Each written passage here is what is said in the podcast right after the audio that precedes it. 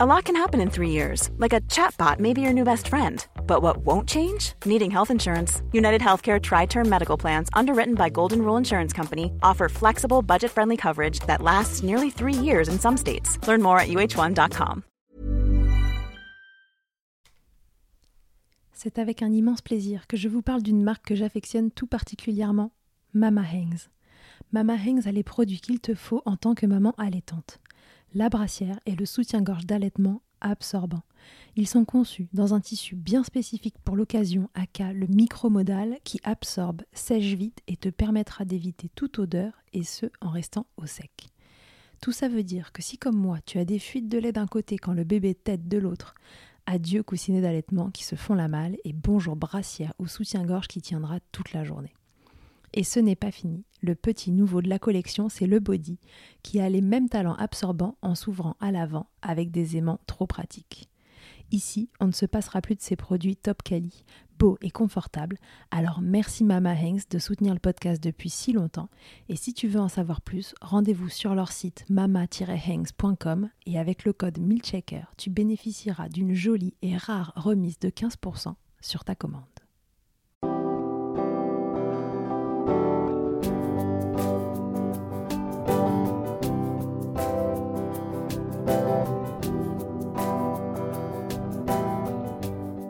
Bonjour et bienvenue dans Milkshaker, le podcast qui agite les idées reçues sur l'allaitement.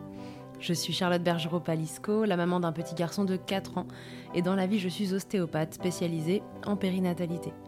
J'ai destiné ma pratique aux femmes et aux enfants, en particulier dans cette période charnière autour de la grossesse, de la naissance et du postpartum, avec une spécificité permettre au bébé de mieux téter pour mettre en place un allaitement serein en libérant les bébés des tensions qui les empêchent de téter correctement.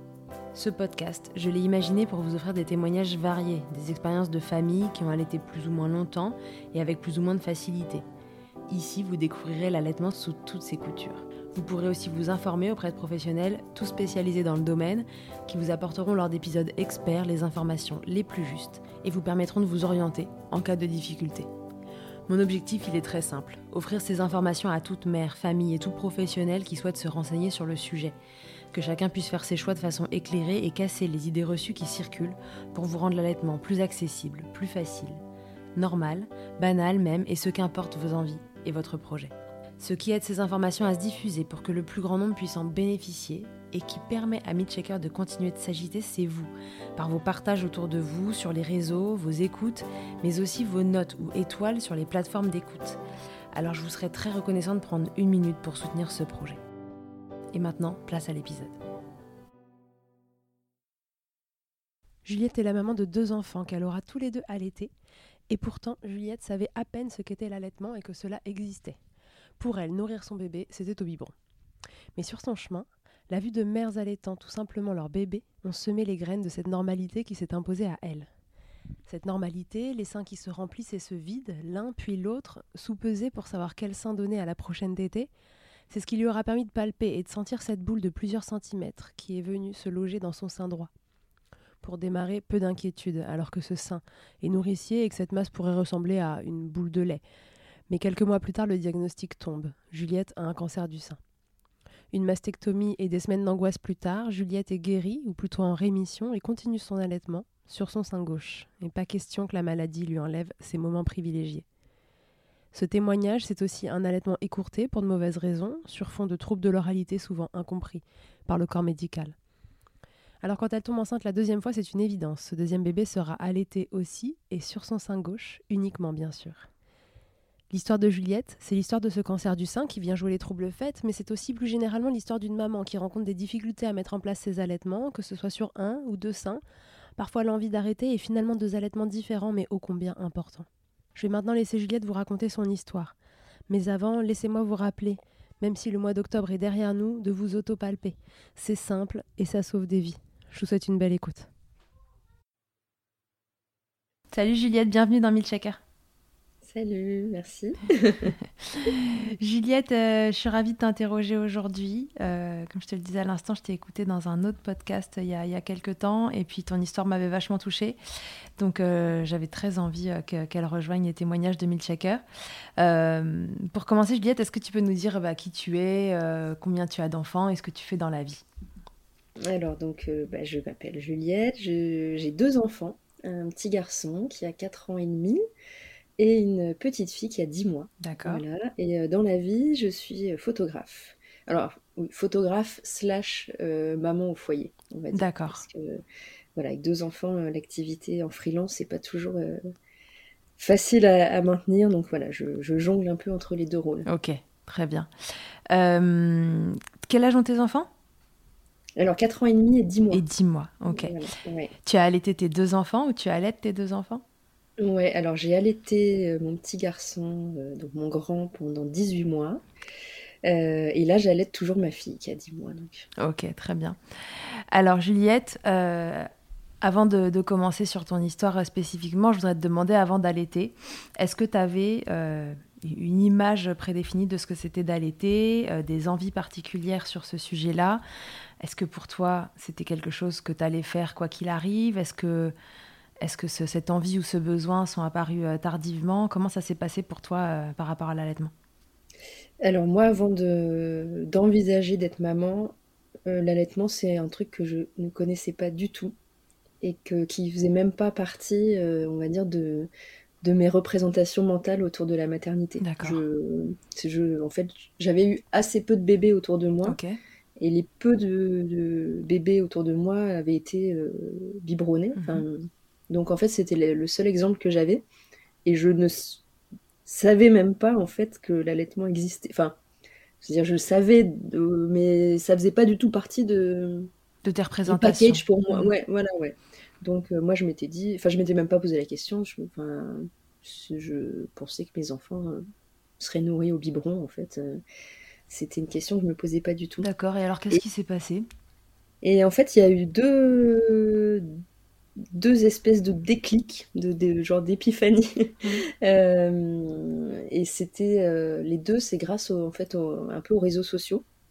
Le premier déclic, c'était euh, une, une, nana que je suivais sur Instagram.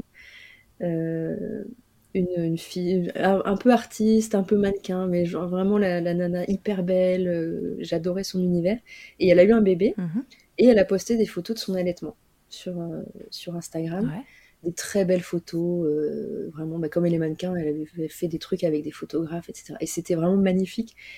Et en fait, ça, ça a mis l'allaitement dans. Ça a inscrit l'allaitement, en fait, dans, dans, mon cerveau. Je me suis dit, ah oui, tiens, en fait, euh, ça existe, mmh. on peut allaiter. Enfin, je sais pas, il y a eu une espèce de, de, truc comme ça. Euh, et c'était, je trouvais ça magnifique. voilà, je. Je me suis dit, mais c'est beau, en fait, c'est c'est la nature, enfin c'est la nature, c'est comme ça que, enfin c'est le, je veux dire c'est ce qui est, euh, je veux dire on est, on est fait pour ça à la base, c'est-à-dire qu'on est des animaux et les mammifères nourrissent leurs enfants comme ça. Enfin il y a une espèce de déclic. Et à ce moment-là, tu étais déjà enceinte ou c'est euh, et pas et, et, pas du tout. D'accord. Pas du tout. Euh, et après, j'ai rencontré une, une Instagrammeuse dans un, pendant un voyage, en fait, un voyage de blog. Ouais comme voilà, des destinations qui nous invitent, etc. Parce que du coup, à côté de mon métier de photographe, j'ai aussi un compte Instagram, un blog, etc. Euh, et, je suis partie à Porto avec cette, cette fille euh, qui était enceinte à ce moment-là. Mhm. Et on s'est revus euh, peu après son accouchement, on s'est pris un petit goûter ensemble. Et elle, était, elle est venue avec son bébé, qui a commencé un peu à s'agiter à un moment donné. Et en fait, de façon hyper naturelle, elle, a pris son bébé et elle l'a mis au sein. Mais vraiment. Euh, et en fait, c'est pareil, ça m'a fait. genre mon cerveau explosé. Je sais pas, je me suis dit. Oh, enfin, hum, c'est difficile à expliquer, mais il y a eu une espèce de d'autres déclics. Genre une évidence. Bah ouais. une évidence. Je me suis dit, mais en fait, euh, c'est comme ça que les choses de... se passent. Doivent se, ouais, se passent en fait. C'est juste, c'est normal, c'est naturel. Enfin voilà. Et donc, un peu après, je suis tombée enceinte et là, je me suis dit, bah, en fait, je veux, euh, je veux vivre ça. En fait, je veux vivre ce, lien hyper naturel, euh, hyper fusionnel avec, euh, avec mon enfant. sachant que en disant ça, je veux pas du tout juger les, les mamans qui font le choix du biberon. Bien entendu. Mais dans Milchaker, il n'y a personne qui juge rien. Voilà, vraiment. mais en tout cas, moi, je me suis dit, c'est mon chemin, moi. Enfin, c'est finalement, c'est ça dont j'ai envie. Ok, très bien. voilà. Donc à partir de là, j'ai lu un peu des bouquins, de la League. Je vais commencer un petit peu à me renseigner avant, avant d'accoucher pour me sentir prête le jour J. Tu sentais que tu avais besoin de te renseigner. Est-ce que, euh, que tu percevais que c'était un sujet euh, un peu délicat et que bah, ça pourrait. Enfin, parce que là, du coup, tu avais des images en tête de, de, choses très simples et naturelles, euh, où on peut avoir la sensation que ça se passe facilement. est-ce que tu avais conscience que ça pouvait aussi ne pas être super simple ou, ou non, tu es partie bah avec cette image de. En fait, ça va très bien se passer?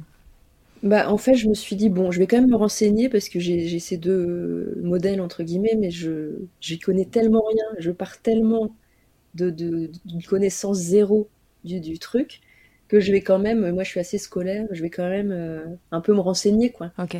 Et euh, et donc en me renseignant, j'ai vu qu'effectivement ça pouvait être plus compliqué que que ce qu'on imaginait, même si en fait, euh, quand on lit le bouquin de la Leche League, ils sont un peu, euh, si vous avez mal, c'est que la position n'est pas bonne, il suffit de corriger la position, et puis il n'y aura plus de problème. Enfin, ils sont quand même très très euh, positifs, mm. entre guillemets.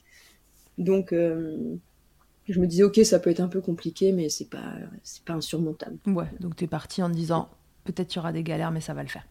Ouais. Ok. Voilà, en gros. Et alors, du coup, tu es enceinte, tu arrives à... tu es en train de rigoler déjà, ça n'a pas été si simple que ça. Ah donc, tu es enceinte, tu arrives à l'accouchement. Qu'est-ce qui se passe euh, une fois que tu es à la maternité, que ton bébé est arrivé? Déjà, est-ce que l'accouchement s'est bien passé dans les grandes lignes ou euh, est-ce que ça a été un accouchement compliqué? Pour mon fils, ça a été un... Alors, sur le moment, je me suis dit ça a été. C'était pas l'accouchement dont je rêvais, mais euh, finalement ça s'est bien passé. Avec le recul, quand je compare avec l'accouchement de ma fille, qui a été euh, le truc le plus simple du monde, je me rends compte que l'accouchement de mon fils avait pas été si simple. D'accord. Euh, ça a duré, j'ai eu, ça a duré 16 heures. C'était très long. Il était mal positionné en fait. Il, il avait le, enfin voilà, il le dos. il regardait les étoiles. Voilà, il regardait les étoiles, exactement. Il regarde encore les étoiles aujourd'hui, c'est marrant. Ah, c'est vrai Ouais, c'est rigolo parce qu'il est, euh, il est euh, un peu atypique et, euh, et, je me dis, en fait, dès le départ, il, il nous l'a fait comprendre à sa manière. donc, je voulais accoucher sans péridurale et en fait, au bout de 8 heures, ça n'avançait pas, donc j'ai craqué, j'ai pris la péri, parce que pas, voilà, j'ai pas du tout regretté, parce qu'après ils sont vraiment allés essayer de le retourner c'était, je me dis sans péril, je. Ouais, quand les bébés regardent les étoiles, c'est que il faut imaginer la position gynécologique et que le bébé qui normalement en position gynécologique regarde le sol pour venir défléchir sa tête après sur le bassin de maman, en fait, il regarde les étoiles. Donc c'est pas la position idéale pour faire euh, avancer un travail et ouvrir un col. Voilà. Donc à la fin du travail, souvent. Il y a une sage-femme qui vient, si ça suffit, et qui, avec deux doigts, vient sur une contraction tournée le bébé euh, pour qu'il se remette dans l'axe parce que c'est quand même nettement plus facile de sortir dans l'autre sens. Ouais. Et, du coup, c'est à cause de ça, j'avais les contractions dans le dos. Ouais, je vois enfin, c'était très très douloureux. Et au bout de 8 heures, j'étais dilatée à 3. ouais, ouais, on a vécu le même accouchement à peu près. Je vois très bien. Mm. Euh, et, ça n'avançait pas. Enfin, voilà. et j'avais des contractions non-stop. Et en fait, voilà. Bon, bref. Donc, euh, au bout de 8 heures, j'ai pris la péri. Puis après, les choses. elles sont allées à plusieurs reprises hein, pour le pour, le retourner. Il a fini par se retourner et, euh, et, à la fin, ils ont utilisé une petite ventouse parce que euh, il, commençait à fatiguer. Il avait, euh, j'avais le liquide amniotique qui était teinté, etc. Enfin voilà, donc bon, un accouchement qui n'était pas, qui était pas catastrophique, mais qui n'était pas non plus. Ouais. C'était pas non plus un long fleuve tranquille, quoi. Voilà, exactement. et du coup, j'ai fait la tétée d'accueil qui s'est plutôt bien passé. Enfin, en même temps, je savais pas comment c'était censé se passer, donc je me dis bon bah ça a l'air d'aller. Et puis, euh, et puis il avait avalé du liquide, donc en fait pendant euh, les 12 premières heures de vie, euh, il avait des espèces de nausées, il recrachait, enfin, hmm. il était vraiment pas bien. Donc il t'était pas, enfin il t'était pas, enfin voilà. Et et puis à un moment, en fait, la maternité était complètement débordée quand, j'étais, quand je suis arrivée pour accoucher, on m'a dit Vous êtes la dernière patiente qu'on accepte. on, est, on est full. Et euh, du coup, je me suis retrouvée en plus en chambre double, parce qu'il n'y avait plus de place, donc mon mari ne pouvait pas rester. Euh, et donc, euh, pendant la nuit, je me dis, je pense qu'il a faim, je sais pas, j'étais toute seule, personne venait m'aider parce qu'elles étaient débordées. Donc, j'essaye de le mettre au sein. Et je pense que je sais pas comment le prendre, je sais pas. J'ai beau avoir vu des, photos, des images, lu des bouquins, en fait, je j'ai jamais tenu un bébé dans mes bras et je sais pas comment il faut faire. Donc je le mets comme je peux, mais et en fait, il, bah, il me fait hyper mal. Euh, et, j'ai des crevasses en fait directes, directement. Euh, je saigne, etc. Donc c'est hyper douloureux. Et, euh, et, une puéricultrice me dit, en fait, vous n'allez pas pouvoir allaiter. Vous avez la peau trop claire. Oh. ça ne fonctionnera pas. Il faut passer au biberon. Et là, je m'effondre. Est-ce que tu la crois sur le moment Tu te dis que c'est vrai Bah oui, je me dis c'est son métier. Euh, des bébés, elle en voit tous les jours. Euh, et puis on, est dans un moment de fragilité en fait. On vient d'accoucher, on est, j'étais épuisée, j'étais perdue. Je savais pas comment m'occuper de ce petit bébé. Je, donc je la crois. Euh, et donc je lui donne des biberons. Et euh, je me dis, bah tant pis. Euh, et je suis mais dégoûtée, quoi. Vraiment, euh, c'est. Déjà, j'ai pas eu l'accouchement dont j'avais rêvé. Je me dis, j'ai pas non plus ça. Enfin, vraiment, c'est. Même d'en parler encore maintenant, ça me. C'est vraiment, vraiment très triste. Et, et puis la nuit d'après, je donne mes biberons. Là, puis je me dis, non, c'est en fait, c'est. C'est pas ça que je veux. Enfin. Je c'est pas ça que je dois faire. Donc je commence à éplucher des tas de forums et tout. Et je vois des témoignages de mamans qui ont vécu en fait la même chose que moi, des crevasses dès le départ, etc. Et qui disent mais en fait c'est bon, après on a rattrapé le truc. Euh. Donc le lendemain matin, je vois une autre puéricultrice qui est incroyable et, et qui me dit j'ai cru comprendre que, que bah, ça vous tenait à cœur d'allaiter et, que vous étiez déçu, etc. Et je dis bah ouais, j'ai vraiment, enfin je voulais vraiment essayer. Et puis en plus, j'ai lu des trucs. Et, elle me dit, ok, on va tout reprendre, euh, ah. on va tout reprendre à zéro, vous inquiétez pas et tout.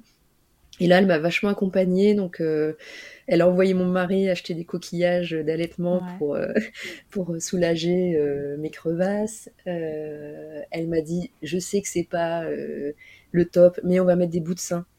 le temps, voilà, parce que le temps de cicatriser. de cicatriser quoi parce que sinon les vraiment les tétés c'était horrible. Donc on a mis des bouts de sein euh, et en fait euh, et j'ai tiré mon lait pour stimuler etc et on a réussi à mettre euh, l'allaitement en place comme ça. Parce qu'il te faisait toujours mal en fait. C'est à dire que là elle elle t'a aidé à te positionner peut-être. Mm. et malgré bah, ça, ça allait mieux du coup mais il y avait les crevasses qui étaient là et qu'il fallait, il fallait le temps que ça. Ah, mais oui, oui, tu avais mal. disons qu'un bébé qui t'aide très bien, même très bien sur une crevasse, c'est pas très confortable, quoi. Ouais. Voilà. Donc, euh, donc voilà, on a, j'ai eu des bouts de sein pendant, je sais pas, 2-3 semaines. Euh, un allaitement mixte aussi pendant peut-être 15 jours, mhm. quand même le temps du coup que ma production, euh, mhm. voilà, parce qu'il n'y avait pas eu de stimulation pendant plus, plus de 24 heures. le temps que ça se remette au diapason. Mhm. Ouais, voilà. Et on a pu passer à un allaitement exclusif qui s'est très bien passé.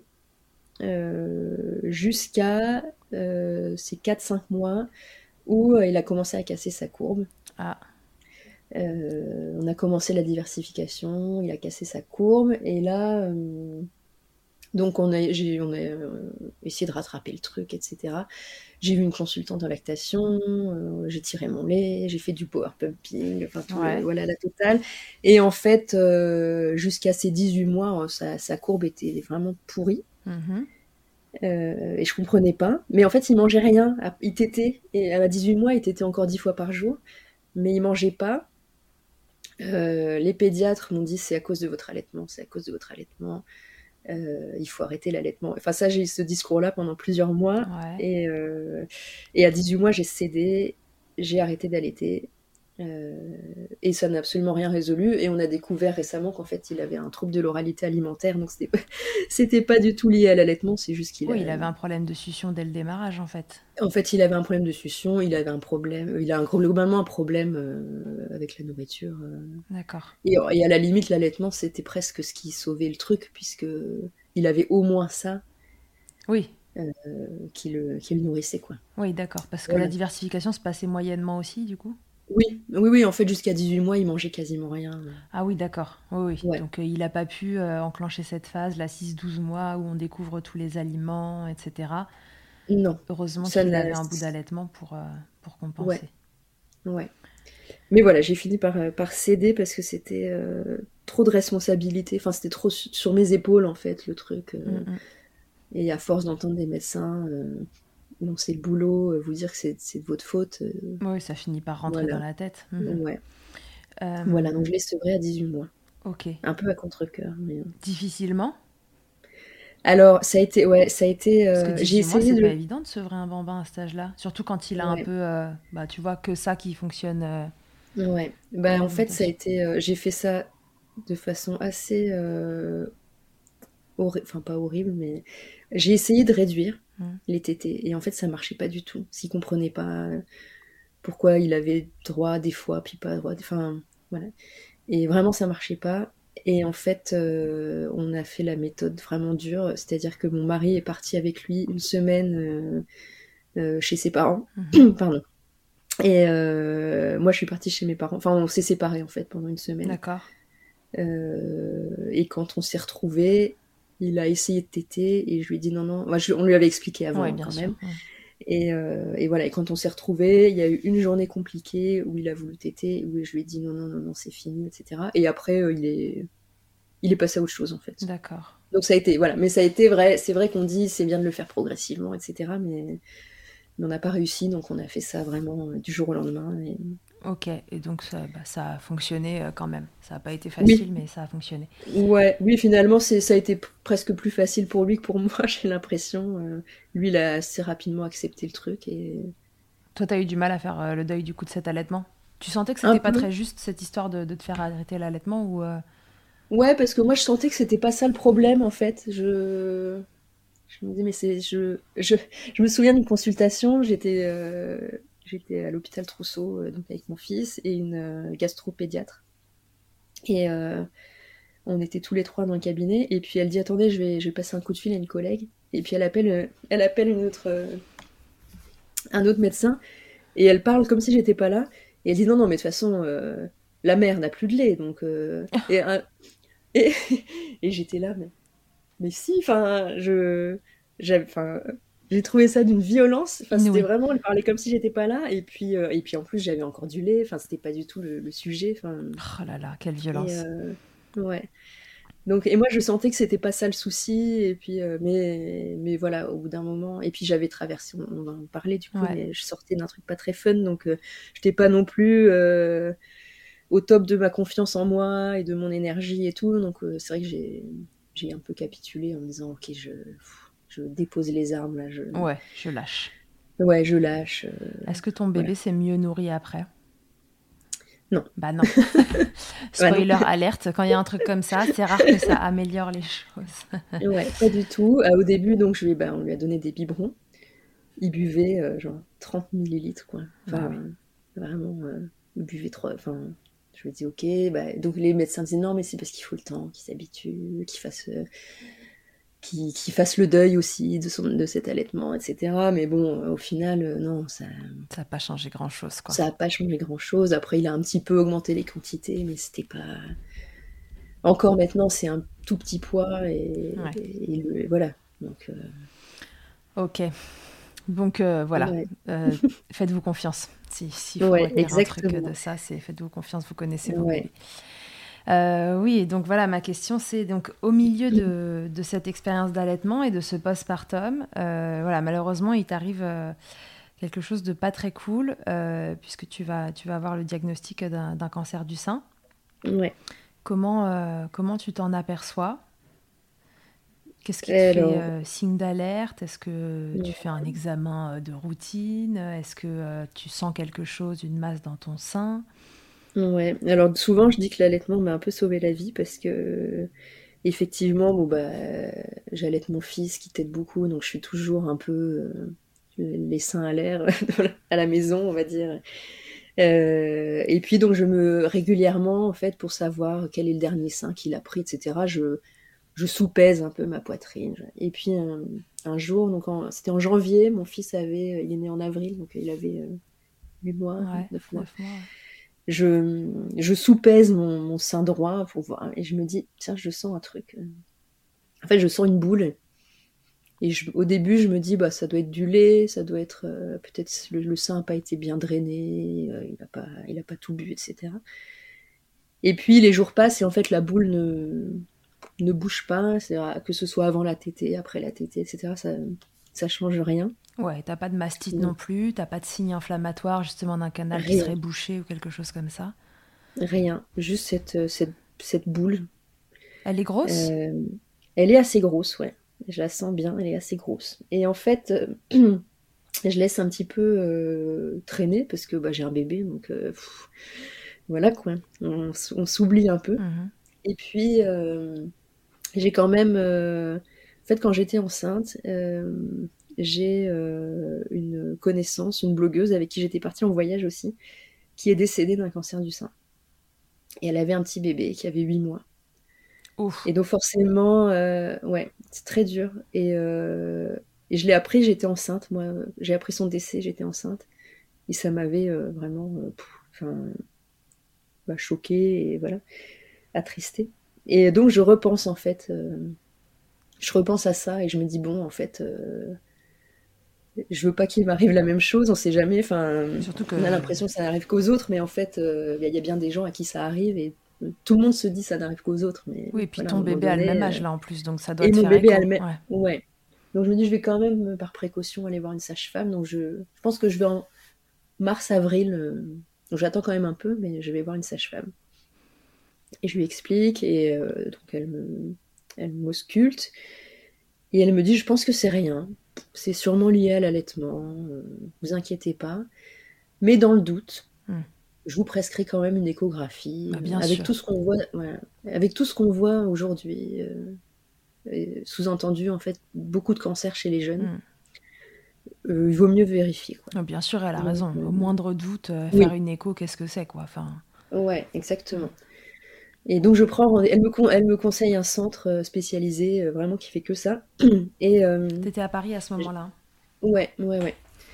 Et donc j'appelle et ils me disent ok bah le prochain créneau c'est au mois de juin. Bah, bien sûr.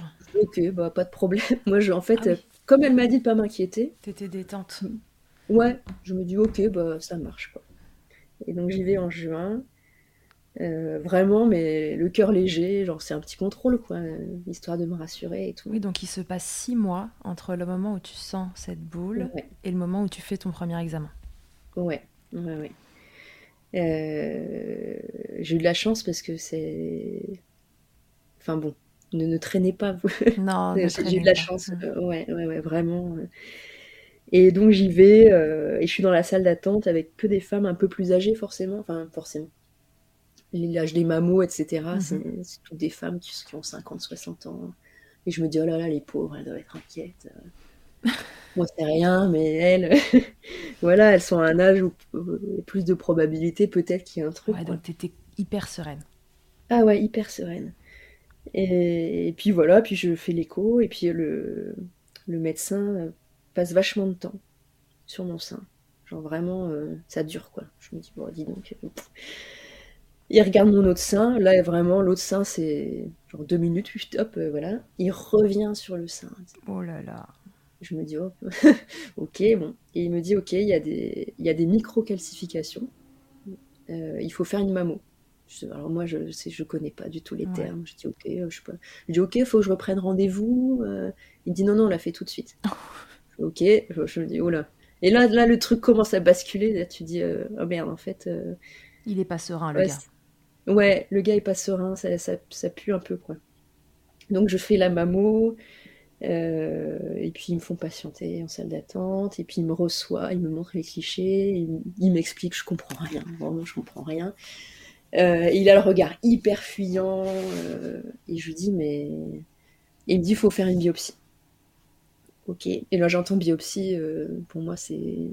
Biopsie, c'est cancer, mm. quoi. Enfin, et je lui dis, mais qu'est-ce que ça peut être ça peut être un cancer, tout ça. Et en fait, il veut pas me, enfin, il me dit, bah, je peux pas, mes yeux, mes yeux sont pas des microscopes. Je peux pas vous dire. mais bon, franchement, je sens vraiment que c'est pourri. Quoi. il n'est pas du tout assez à l'aise. En tout cas, il n'est pas du tout rassurant. Il ne dit pas j'ai un petit doute, donc je préfère faire ça. C'est ouais. Donc là, je déjà, je comprends en fait le, je comprends en fait, que c'est vraiment pas bon quoi. Euh, et donc la biopsie, c'est 3-4 jours plus tard. Euh, donc ils prélèvent en fait dans le sein, ils, ils, enfoncent des grosses aiguilles, ils viennent prélever. Euh, la bah, biopsie, c'est vraiment, peu importe le tissu sur lequel on le fait, c'est pas que sur le sein, c'est vraiment venir prélever le tissu sur lequel on a un doute pour étudier le tissu et savoir de quelle origine il est finalement. Mmh. Ouais. Donc voilà, il m'explique qu'il me pose des clips des trucs, des petits trucs métalliques en fait pour euh, délimiter les, bordures euh, bah, de, la, de la fameuse boule qui mesurait quand même 5 cm. Ah ouais. C'était un bon ouais. Et, euh, et là la, la, la, je sais pas quel est son, son métier, la technicienne, enfin c'est celle qui fait les mammos et puis elle était là pour assister la, le médecin qui faisait la biopsie. je lui dis mais du coup si finalement si j'ai rien, ces petits clips métalliques, je vais les garder Hmm. genre toute la vie dans mon sein. Et elle me dit, euh, elle, hésite et elle dit, alors, ouais, si c'est rien, oui, mais vous savez, euh, aujourd'hui ça se guérit très bien. Euh, enfin, donc je comprends que oui, si c'est rien, si c'est rien, vous les gardez, mais c'est pas rien en fait. ouais. Donc le deuxième, c'est ce que j'appelle ma deuxième annonce de cancer, c'est-à-dire que le mot est toujours pas prononcé, on sait toujours pas, mais c'est le deuxième moment où je comprends euh, que, y a, un, cancer. voilà. Et puis là, c'est euh, la biopsie est envoyée en labo. Euh, et ma généraliste m'appelle une semaine plus tard en me disant j'ai reçu les résultats, est-ce qu'on peut se voir? Donc je lui dis bah je suis en week-end. En fait ils peuvent pas faire les, annonces en fait. bien sûr. Hmm. C'est toujours en, en réel. En réel. Et je lui dis bah je prends un train là, je rentre. Elle me dit non non bah on peut le faire par téléphone si vous voulez. Donc je dis bah oui, je viens. Et donc là, elle me dit euh, donc vous avez un carcinome canalaire in situ. Et blablabla. Et elle, enchaîne en fait. Et, en fait, je mais je sais pas ce que c'est moi un carcinome canalaire in situ. Enfin quand on bien sûr, tu comprends rien quoi. Je comprends rien quoi. Donc je dis mais donc je l'arrête et je dis mais c'est un cancer? Et elle me dit oui, c'est un cancer. En fait, le mot cancer, il est un peu. Je pense qu'ils n'ont pas trop le droit de le prononcer, je sais pas, pour pas traumatiser mm. les gens, mais et euh, j'ai dû vraiment, moi, poser la question pour, euh, pour qu'on me dise oui, oui, vous avez un cancer. Et euh, donc ça, c'était le 1er juillet, si je dis pas de bêtises, 2019. L'annonce officielle du, du cancer. Tu es toujours en train d'allaiter. Et je suis toujours en train d'allaiter. Alors j'allaite de, de, du sein non atteint depuis, quelques, depuis la biopsie. D'accord. Parce qu'on te l'a demandé suite à la biopsie? J'ai posé la question. Déjà, ça faisait mal. J'avais j'avais un, euh, un, hématome, euh, j'avais, c'était, c'était très bizarre parce que donc j'avais une, petite cicatrice, enfin, mhm. et j'avais du lait qui coulait par là. Ah oui. ouais, c'était, euh, ils avaient touché, je pense, un canal. Oui, certainement, ouais. Et j'avais du lait qui coulait par ma cicatrice, c'était un peu, bref. donc j'allaitais que plus que d'un sein. aussi parce que ça me faisait flipper, je me disais mais est-ce que mon fils, il... en fait, il tête un sein ou j'ai il y a un cancer dedans. Enfin, ouais, t'étais pas à voilà, donc j'ai, ouais, j'étais pas à avec l'idée. Et puis après, ils m'ont dit non, non, faut arrêter de ce sein-là. Mais je continuais de l'océan du coup. Ok. Voilà. Et donc, euh, j'ai été suivie euh, directement à l'Institut Curie. Donc là, j'ai, j'ai enchaîné les, les rendez-vous euh, et on m'a programmé une mastectomie totale du sein droit, du coup. Mm-hmm. pour trois semaines après le, le diagnostic, donc c'était le 23 euh, juillet, je crois. Je me faisais opérer euh, D'accord. du sein, donc euh, voilà, mastectomie totale. et analyse mmh, du sein, voilà, qui, et analyse du ganglion sentinelle pour vérifier si le cancer s'était pas comment dire, propagé. Bien sûr. Euh, ce qui n'était pas le cas. Donc ça c'était euh, super cool et ce qui m'a évité euh, tout traitement chimio et tout ça. Ouais. Mhm. Voilà. Donc j'ai pas eu de chimio, j'ai pas eu de radiothérapie, j'ai pas eu d'hormonothérapie. Voilà. Je n'ai eu dans mon malheur, je n'ai eu que la mastectomie. Ouais, total. Ce que moi je considère comme une chance, du coup. Bah, dans, une fois qu'on est placé de ton prisme, oui, c'est une chance parce que ça évite en effet toute la partie chimique qui est hyper lourde. On le sait dans les cancers. Ces, phases de chimio, là, en fait, vous, voilà, bah, ça, ça, impacte tout le corps, quoi. Là où la mastectomie, mm. c'est vraiment local comme, comme intervention. Et en même temps, j'ai rencontré il n'y a pas très longtemps une, une femme qui a eu un cancer du sein, qui elle est passée par la chimio et la radiothérapie, mais qui a gardé son sein. Et elle, elle me disait, moi je m'estime chanceuse d'avoir... Euh, ouais, donc tu vois, c'est vraiment une question de... Chacun cherche le positif euh, là où il est dans son histoire, c'est ça qui est beau. Bah ouais, c'est ça. Qu'est-ce qu'ils te disent à, l'Institut Curie concernant l'allaitement? Parce que du coup, tu, continues d'allaiter, si je comprends bien. Euh, donc, on va avoir ce sujet de... Parce qu'il y a certaines tumeurs du sein, du sein qui sont, on dit, hormonodépendantes. Euh, Est-ce que on te dit que l'allaitement peut impacter là-dessus? Est-ce qu'on te préconise quelque chose? Est-ce qu'on te dit bon, ce type de tumeur, vous pouvez continuer d'allaiter de l'autre côté, il n'y a pas de souci Est-ce que tu vois euh, le sujet vient sur la table? Je pose la question forcément. Euh, alors, je sens que c'est pas des pros du sujet, hein, clairement. Euh, je pense qu'ils sont pas confrontés à ce cas très souvent. Mm-hmm c'est d'une femme en cours d'allaitement euh, qui se découvre un cancer. Ça arrive, mais c'est pas non plus euh, le cas de figure le plus courant. Euh, et on me dit que ce type de cancer n'est pas hormonodépendant, etc. Enfin, en gros, c'est un c'est un cancer un peu au stade zéro. Enfin, et euh, il n'y a pas de traitement, etc. Donc en gros, euh, je peux continuer l'allaitement. D'accord. Voilà. On me dit juste, par contre, si vous avez un projet de deuxième bébé, il faut attendre trois ans. D'accord, rapport à la grossesse surtout, j'imagine. Ouais, voilà, ouais. Ok. Mais pas de, pas de contre-indication pour l'allaitement, juste une pause. J'ai dû faire une pause d'une semaine. Oui, par rapport à l'opération. Parce qu'on m'avait injecté des trucs radioactifs pour euh, le ganglion sentinelle, etc. Donc pour être sûr que tous les produits étaient bien éliminés. Euh. D'accord. On m'a dit une semaine, franchement, je sais pas. Je pense qu'ils ont dit une semaine pour être sûr, mais en vrai, ils sont pas tellement intéressés au sujet. D'accord. Euh, toi, de ton côté, à ce moment-là, tu as envie de continuer ton allaitement?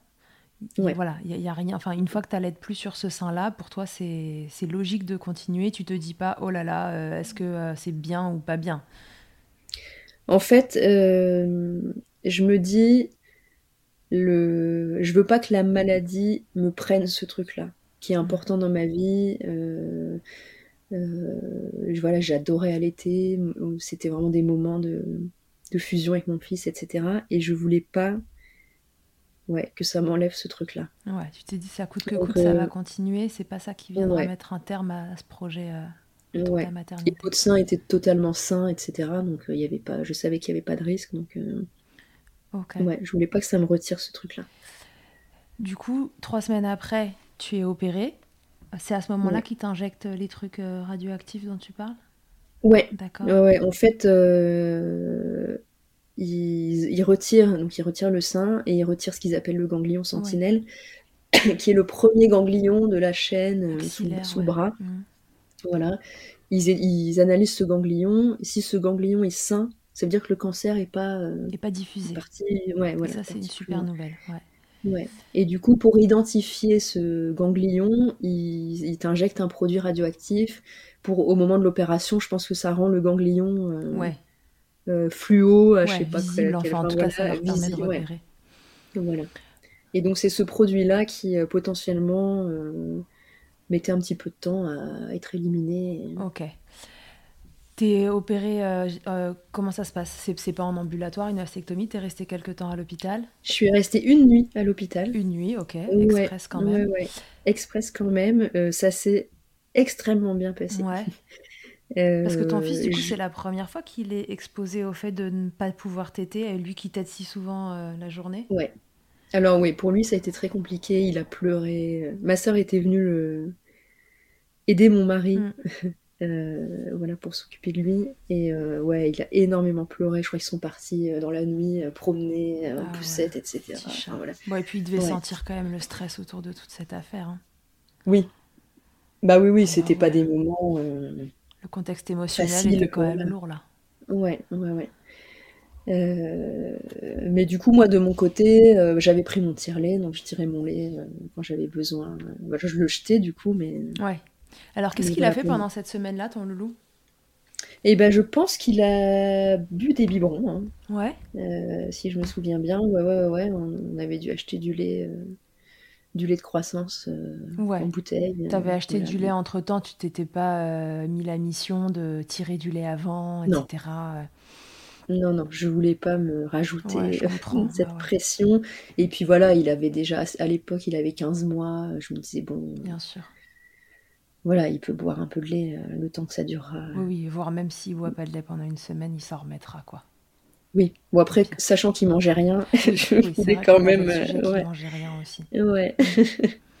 Mais euh, voilà, je voulais pas me rajouter un stress de devoir faire des stocks pendant. Enfin, puis je savais pas exactement combien de temps ils allaient me dire que je pouvais. Enfin, ça se trouve après l'opération, ils allaient me dire faut arrêter d'allaiter parce que en fait le cancer s'est étendu. Enfin, je savais pas trop à quelle sauce j'allais te manger. Oui, bien sûr, parce euh. qu'au moment où tu te fais opérer, tu sais pas que box c'est terminé à ce moment-là et que qu'il n'y aura pas de suite. Tu te dis qu'il y a encore des chances qu'il y ait quelque chose au niveau du ganglion sentinelle et que du coup tu passes sur des traitements plus lourds qui là pour le coup, euh, j'imagine. Euh, aurait contre-indiqué l'allaitement. Ouais, exactement. Donc euh, voilà, j'étais pas sûre. Donc, euh, Combien de temps après, tu as les résultats? J'ai les résultats le 14 août. C'est marrant, ah, je suis très mauvaise avec les dates, mais, mais pour ça, je... donc le 14 août, c'est genre trois semaines après. Ouais, c'est court, mais c'est long à la fois. Là. Ouais, c'est trois semaines euh, d'attente.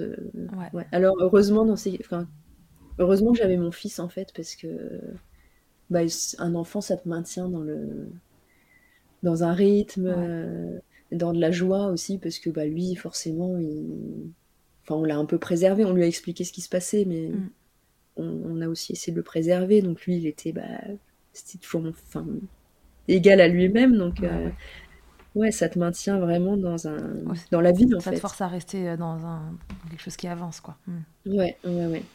Donc, euh, mais c'était très long, ouais, effectivement. J'ai essayé d'appeler avant en disant, mais peut-être vous avez les résultats, mais euh, mais ils voulaient pas me les donner. Il fallait que j'attende mon rendez-vous et voilà. Et donc le 14 août, euh, on m'annonce, la chirurgienne m'annonce que je suis guérie. Hmm. Alors elle me dit, normalement on dit en rémission, mais on peut dire guérie. Nous les chirurgiens on dit guérie. Voilà. Donc elle, elle est rassurante. Ouais, ouais, ouais très rassurante. Euh, et voilà, et elle me dit, bah, il y a juste un suivi. Euh, voilà, que, que, je continue à faire aujourd'hui. Pendant 5 ans, j'ai un suivi. Euh, Tous les combien? avec, Alors, j'ai échographie, mammographie une fois par an. Un rendez-vous à l'Institut Curie une fois par an et un rendez-vous chez le gynéco une fois par an. Et ça, ça s'étale, voilà. Donc en gros, tous les six mois, j'ai un... Quelque chose. J'ai un... Ouais, voilà. J'ai mammo et curie à peu près en même temps, et six mois après gynéco. D'accord. Ok, donc euh, bon, du coup, cet allaitement se termine euh, quelques mois après, pas du tout pour les raisons euh, de, ce cancer du sein, qui est en phase donc de rémission pour les termes officiels, mais guéri de façon officieuse. toi, ça, t'es à l'aise avec cet allaitement sur un sein? Comment ça se passe ensuite? Bah non, ça, franchement, ça se passe bien. Il est plus grand aussi, donc euh, je me dis, il a quand même moins besoin euh, qu'avant. Enfin voilà, il peut compléter, même si c'est compliqué côté alimentation, mais il, mm. peut manger des yaourts, etc. Enfin voilà, je me mets moins de pression ouais. quand il était bébé, et du coup ça roule, euh, ça roule très bien, ça se fait très très très naturellement. Très bien. Je te reposerai peut-être des questions plus tard sur cette histoire de troubles de l'oralité parce que c'est quand même tellement fréquent, ce, sera intéressant que tu nous racontes. Mais euh, ensuite, tu attends trois ans, tu, tu suis le, les recommandations.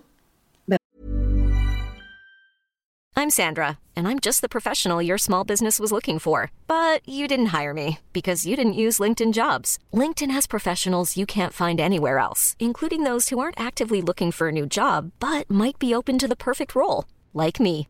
In a given month, over 70% of LinkedIn users don't visit other leading job sites. So if you're not looking on LinkedIn, you'll miss out on great candidates like Sandra. Start hiring professionals like a professional. Post your free job on linkedin.com/achieve today. Et Mama Hanks ne s'arrête pas là. Si tu as envie, une fois la tétée finie, de garder ton bébé tout contre toi en ayant les mains libres, laisse-moi te parler de leur porte-bébé Carry and Pack. Je suis une fervente adepte des écharpes de portage, mais l'ostéopathe que je suis sait que leur mise en place peut parfois vous freiner, vous ou votre moitié. Mais aussi ô combien le portage peut être indispensable pour certains bébés. Chez Mama Hanks, pas de compromis. Le porte-bébé Carry and Pack est en fait un vêtement confortable que tu enfiles comme un t-shirt et dans lequel ton bébé va pouvoir venir se lever tout en respectant sa position physiologique, l'enroulement de sa colonne, l'écartement de ses hanches, ainsi que le dégagement de ses voies respiratoires, grâce à des systèmes de serrage des pans de tissu. Ce tissu, justement, il est tout doux.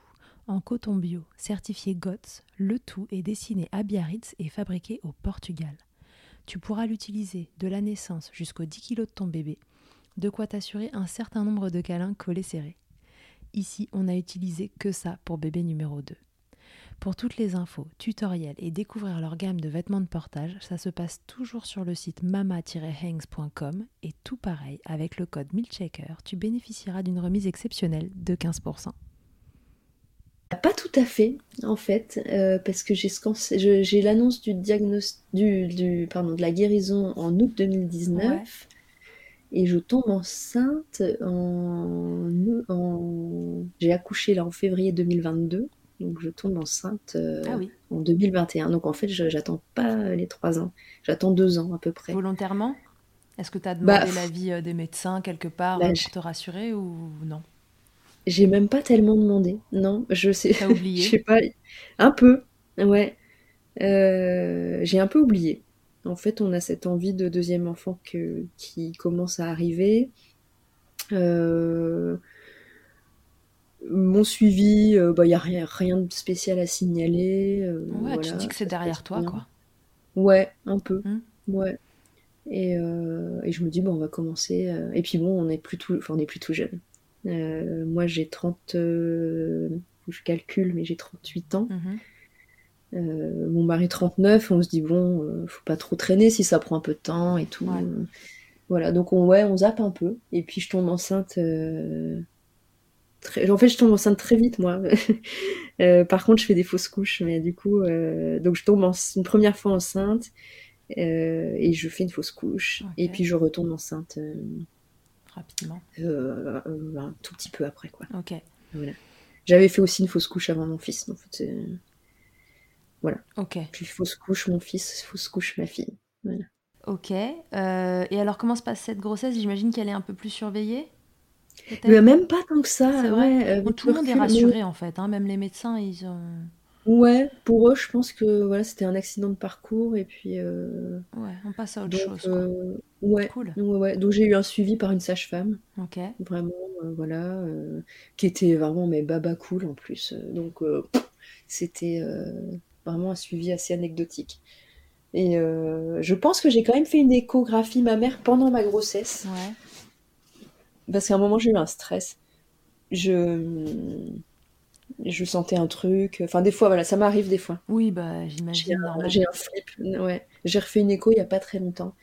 Pareil, euh, euh, je, sentais, je sentais un truc et en fait, maintenant, je me pose plus de questions. Dès que je sens un truc, je j'appelle ma sage-femme, je lui demande une, une hmm. ordonnance et je vais faire une écho. Mais de façon générale, hein, si vous avez un stress et que et que vous n'êtes pas sûr, en fait, euh, vraiment, une écho, c'est quand même pas énorme comme examen. Oui. C'est pas invasif, c'est facile à obtenir, enfin, en fonction des endroits où on est, mais quand même. Euh, et pour moi, pour en avoir fait aussi, en fait, vraiment, les médecins, ils préfèrent vous voir arriver et vous dire. Enfin, moi, systématiquement, quand j'ai eu des trucs, on m'a dit Moi, je préfère que vous veniez vous rassurer pour rien, plutôt que qu'on trouve un truc qui a traîné. Ouais, exactement. Euh, de façon générale, voilà, bon, vous connaissez euh, les gestes de prévention, palpez-vous les seins euh, tous les mois, quelques jours après vos règles pour, pour qu'ils ne soient pas, bah, c'est pas engorgé le mot parce que là on n'est pas dans l'allaitement, mais voilà, moins imprégné des hormones. Et, et aller consulter au moindre doute. En effet, maintenant des cancers, on mm. en voit arriver assez jeunes et on va pas on va pas attendre. C'est pas une bonne C'est jamais une bonne idée d'attendre sur ces trucs-là. En fait, je pense qu'il y a la, Moi, je connais des gens qui vont pas consulter parce qu'ils ont peur de. Ouais. Ils ont peur d'un éventuel diagnostic, mais euh, la peur n'évite pas le danger. Hein. et, en fait, il vaut mieux avoir le diagnostic tôt parce que voilà, plus, plus, plus vite c'est pris en, charge, plus grandes sont les chances de. Bah oui, que, que ça guérisse. Mmh. Que ça guérisse, quoi. et moi, j'ai eu de la, j'ai eu de la chance, enfin, j'ai eu de la chance, entre guillemets, parce que j'avais un, quand même ma tumeur qui faisait 5 cm et qui, en fait était euh, assez agressive. Et j'ai eu de la chance que finalement, j'ai, attendu 6 mois. Euh, j'ai eu de la chance que ce soit pas devenu invasif euh, pendant ces 6 mois, ça aurait pu. Et je pense que si j'avais attendu encore, par contre, ça le. Ça le serait sûrement devenu, ouais. Ouais, ouais, ouais. Ok, donc là, du coup, deuxième grossesse, bon voilà, surveillance, euh, mais euh, légère. Euh, l'allaitement, tu te dis que c'est une évidence là, tu vas, tu vas réallaiter. Ah ouais, ouais, ah, mais je veux, je veux allaiter parce que j'ai adoré ça. Et je veux aussi offrir à ma fille. Je sais qu'on est, on, peut jamais élever deux enfants de la même manière, mais je veux offrir à ma fille ce que mon fils a eu. Moi, je sais que pour mon fils, je pense avec le recul que j'ai fait une petite dépression euh, du postpartum, je m'en suis rendu compte aussi euh, après. Et je sais que l'allaitement, ça m'a vachement aidé à créer du lien euh, avec mon enfant, à me sentir mère. Enfin, ça a beaucoup aidé psychologiquement, je pense. D'accord. et donc, je voulais, bah, je voulais ouais, refaire, refaire ça avec ma fille. Quoi. bien sûr. Et, et j'avais lu qu'on pouvait allaiter avec un seul sein, sans aucun souci. C'est possible. Est-ce qu'entre-temps, euh, Qu'est-ce que tu avais fait pour euh, ce, bah, ce sein qui n'était plus là? Est-ce qu'il y a eu une reconstruction mammaire? Quel choix tu avais fait par rapport à ça? Non, j'ai pas fait de reconstruction. Euh, et pour l'instant, je ressens pas du tout le besoin. Alors, j'ai une petite poitrine. J'ai toujours une petite poitrine, donc j'ai pas de d'asymétrie. gros, ouais, j'ai pas de, gros déséquilibre. Je veux dire, ça me, ça me provoque pas de, de gêne au niveau physique. J'ai pas de douleur au dos, etc. Euh, et, je trouve que ça se voit pas tellement. Je m'habille un peu, un peu ample, etc. Ouais. Et, euh, et j'ai pas envie de ressouffrir entre guillemets. J'ai pas trop envie de retourner à l'hôpital. Enfin, Donc, euh, et, en fait, esthétiquement, ça me gêne pas. Ouais. Donc voilà, donc j'ai pas fait de reconstruction. Ok. J'ai fait ce, qu'ils appellent une reconstruction à plat. ça s'appelle comme ça. donc en fait. C'est quoi une reconstruction à plat? bah, En fait, c'est juste. Euh, c'est le nom officiel. J'ai rien fait euh, depuis la mastectomie, mais du coup, c'est juste qu'ils ont fait un truc propre. Ah oui, euh, d'accord, ok. Voilà, j'ai ma cicatrice et propre. Enfin voilà, c'est. Ok, et toi, ça te convient comme ça et, et c'est très bien. Ouais, ouais. Donc du coup, tu sais que tu vas enclencher ce deuxième allaitement sur un sein. Oui. Ouais, c'est marrant parce que je vais voir ma gynéco, je pense, au début de ma grossesse. Et elle me dit euh, Oui, donc, bon, bien sûr, vous n'allez pas allaiter. Euh. Et je lui dis Bah, si. Et elle me dit Ah, bah oui, mais oui, c'est vrai, en fait. Euh. mais vous avez raison, vous pouvez. Enfin, pour elle, dans son esprit, c'était hyper logique que j'allais pas. Et, c'est marrant parce que je dis Bah, si. Et direct, elle a dit Ah, bah oui.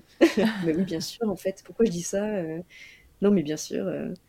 Et euh, voilà. Et en fait, je me suis dit, avec toute mon expérience, mes 18 mois d'allaitement euh, avec mon fils, euh, en plus, ça va être hyper facile. Ça va être fluide. Ça va être génial et tout. Erreur Naïveté Fanfaronnage avant l'heure. Exactement. Ah bah, quand t'es maman, en fait. Tu... Il faut jamais fanfaronner. Exactement. surtout pas avec le sommeil. Ah ouais, ah ça oui. Alors raconte, ta fille arrive. Ma fille arrive, un accouchement de rêve. Ouais. Euh, très rapide. Euh, donc je j'ai les premières contractions la nuit, mais vraiment je suis là. Est-ce que c'est ça? Je sais pas. Mhm. Et genre jusqu'à 10h du mat, je suis pas sûre. Euh, je suis pas sûre que je vais accoucher quoi. Je dis à mon, mon mari dit bah, je vais demander à mes parents de venir et tout. Je dis bah non attends parce que ça se trouve c'est une fausse alerte. Je sais pas. Et puis d'un coup, bam, ça se, ça se lance, mais à fond la caisse en mode non-stop contraction. Et je lui dis, oh, il faut y aller, je vais accoucher sur le canapé. Enfin, genre, ça, ça a switché d'un coup. On est parti à la maternité. J'arrive, je perds les os dans la salle d'attente. Euh, je hurle, mais je suis. Enfin, les gens, je pense que j'ai traumatisé, mais tous les gens de la salle d'attente qui se disent Oh mon Dieu.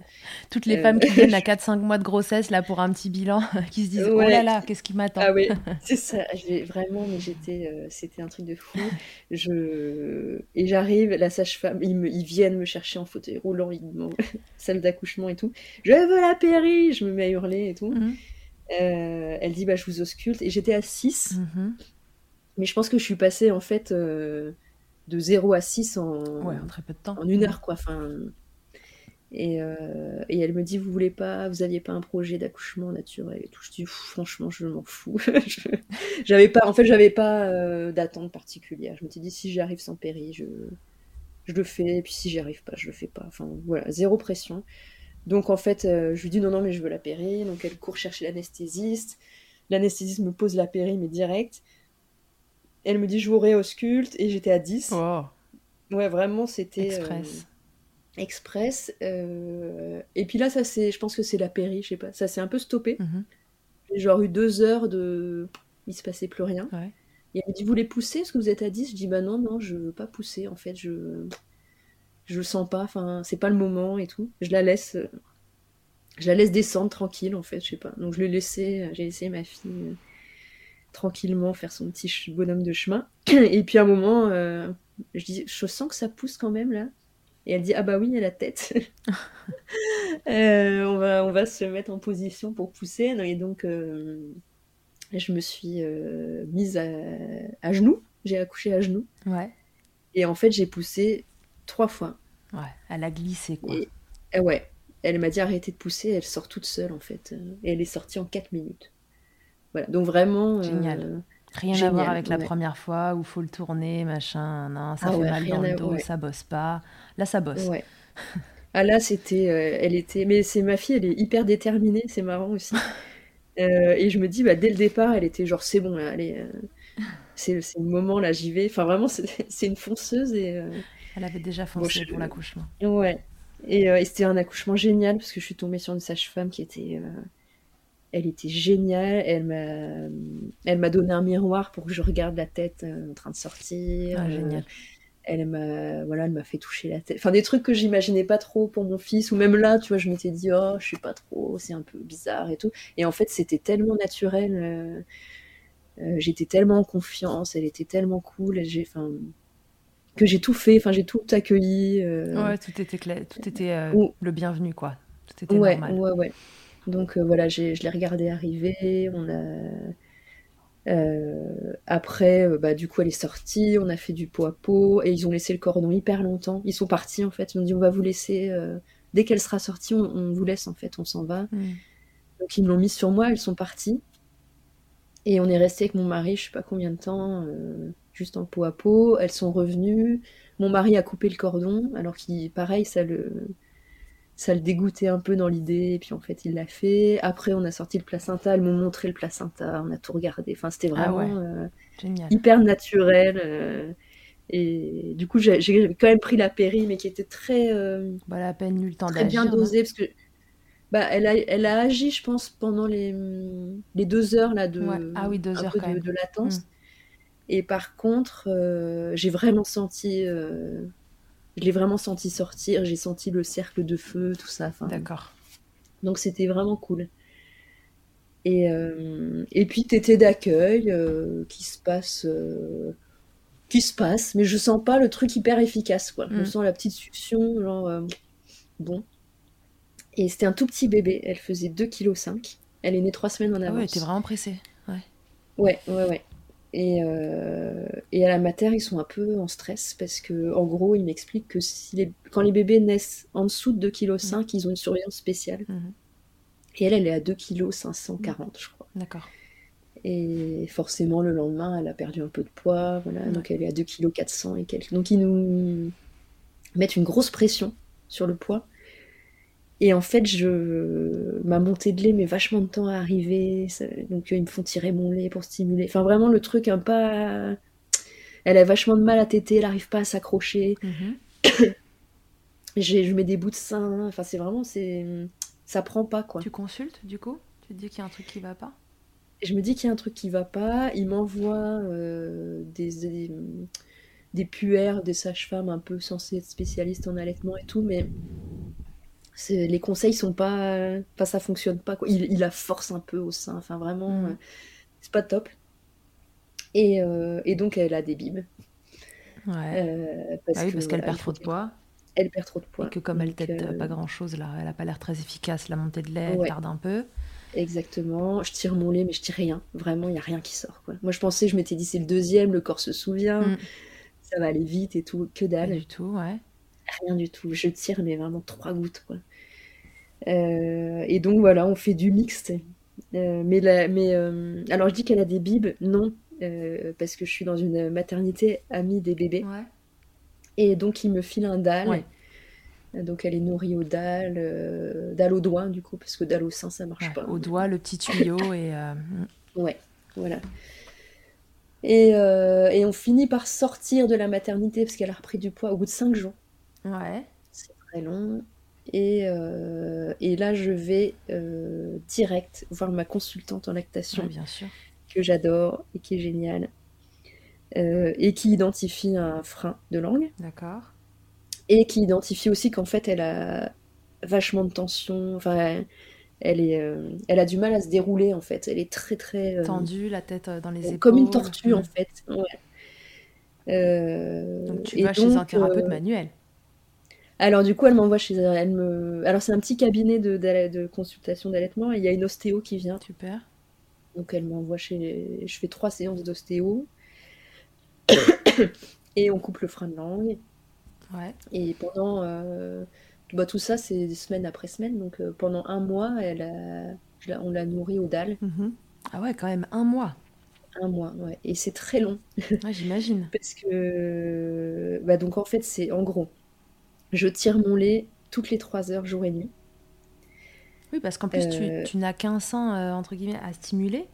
Donc du coup, bah, c'est quand même euh, deux fois moins de possibilités, même si le sein va, euh, voilà, on va plus le stimuler euh, que s'il y en avait deux, mais c'est ça met quand même un stress en plus. Ouais, ouais. Donc en gros, je, je, lui donne le sein.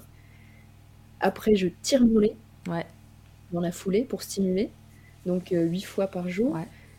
Pendant que je tire mon lait, mon mari donne le complément aux dalles. Et en fait, ça prend euh, une heure. Tout ça, ça prend ah une bah heure à chaque fois. Il faut recommencer. c'est tout, euh, toutes les fois par jour. Enfin, en gros, 8 heures, euh, au moins 8 heures par jour. Et au bout d'un mois, j'en peux plus. Ah oui, j'imagine. Je, je, suis épuisée, ça donne rien. Enfin, le dalle, ça se... Et mon mec va reprendre le boulot. Bah oui, bien sûr, parce que déjà, il a un mois là, parce qu'on est en 2021. C'est ça. Non, elle est née en 2022. Donc 2021 est passé, ils ont un congé paternité un peu plus conséquent. Mais je me dis, je vais pas pouvoir, euh, quand il sera au boulot, faire ça en fait, euh, c'est pas possible. Mm. Donc euh, je, je dis, je, je, fais un post Instagram d'ailleurs en disant voilà, c'est pas du tout l'allaitement que j'avais imaginé. Et je pense que je vais arrêter. Enfin, tant pis, c'est trop. Il vaut mieux qu'elle ait une maman. Ouais, qui va bien. Bah, mm. Qui va bien, que voilà, là je me sentais ressombrée, je me dis je vais refaire une dépression, une postpartum, enfin voilà. Et, donc je lâche prise. Euh, on passe au biberon, on arrête le dalle. Ouais. Je lui continue à lui donner le sein. Je continue à tirer mon lait, mais un peu moins. Et on lui donne le biberon pour que ça aille plus vite, parce que le dalle, c'est vraiment trop contraignant. D'accord. Et ma consultante en lactation voit mon post Instagram, me dit appelez-moi. Euh, voilà. Euh, et, on se revoit, et elle me dit quelle que soit votre décision, c'est la bonne Hmm. Le biberon, pas de problème, euh, si ça vous soulage. Enfin, vraiment, elle me, elle me déculpabilise sur tout. Et je sais pas pourquoi. Il y a une espèce de. Je sais pas si c'est le fait que je lâche prise, si c'est tout ce qu'on a mis en place, les, séances d'ostéo, le, frein, etc. Il y a une espèce de déclic. Et en fait, euh, je, en deux jours, je passe en allaitement exclusif. Ah ouais. Ouais, je sais, je d'un coup ma lactation, je sais pas. Ce... T'as senti que ton sein d'un coup se remplissait plus, que t'avais des montées de lait et tout? Ouais. Tu t'es, en fait, t'as enlevé la, la pression qu'il y avait sur tout ça. Je pense, ouais. On s'est fait une journée, je me souviens, j'ai dit à moi que je me fais une journée vraiment. Je, tu t'en occupes, tu donnes le bib. Euh, ouais. Je tire mon lait deux fois, mais enfin vraiment, je sais pas. Et peut-être le, peut-être le fait aussi, ouais, de de lâcher prise, de me reposer. De... Ah oui, mais on sait combien le stress et la fatigue jouent sur, euh, sur la lactation. Le stress, c'est quand même un peu l'ennemi euh, de la prolactine. Ouais. Et du coup, euh, vraiment, ça. Vraiment, ouais, je te dis, en deux, deux trois jours. Et bah, c'est. T'étais reparti. Ouais. Et elle, elle s'est mise au sein et elle te faisait plus mal, elle prenait correctement. ouais. Ouais. Elle, elle tétait correctement, et ouais, elle mouillait bien ses couches, j'avais du lait, enfin ouais. Comme si de rien n'était. Ouais. Ouais, exactement. Comme quoi. Incroyable. Ouais. Ok. Et, euh, et du coup, bah, depuis, euh, bah, ça roule. Est-ce qu'elle t'aide autant que ton fils? Alors, euh, moins. C'est pas du tout le même rapport, c'est assez rigolo. Elle est. Bah, mon fils, c'est quand même un enfant qui est assez anxieux, etc. Donc, je pense que l'allaitement, c'était aussi son doudou, mmh. ça le rassurait vachement et tout. Elle, c'est vraiment plus une fonceuse. Elle est pas du tout elle est pas du tout accro au sein comme il, comme il pouvait l'être. Euh, ouais. Donc euh, il y a beaucoup moins de tétés de réconfort. Euh.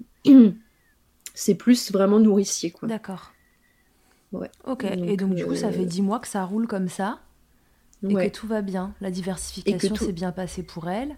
Elle mange. Non mais c'est incroyable. Ouais, ouais, ouais. Ça se passe. Elle ouvre la bouche, on lui met une cuillère devant la bouche, hein, ce qu'on n'avait pas du tout connu avec mon fils. Ouais, et là, tu te rends compte à quel point d'ailleurs l'alimentation est problématique pour lui quand tu la vois, elle évoluer, c'est ça?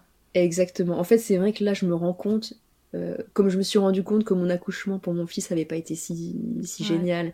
Enfin, en fait, voilà, en, comparant, je me rends compte que oui, on aurait dû. Euh, on n'avait pas d'expérience, donc on se disait, au début, on commence la diversification avec mon fils, on se dit, bah, c'est peut-être un peu trop tôt, il est peut-être pas prêt. Mm ça l'intéresse pas trop, ça va venir, et puis il a six mois, puis il a sept mois, puis et puis euh, et ouais, on se disait bon bah c'est pas son truc. Euh.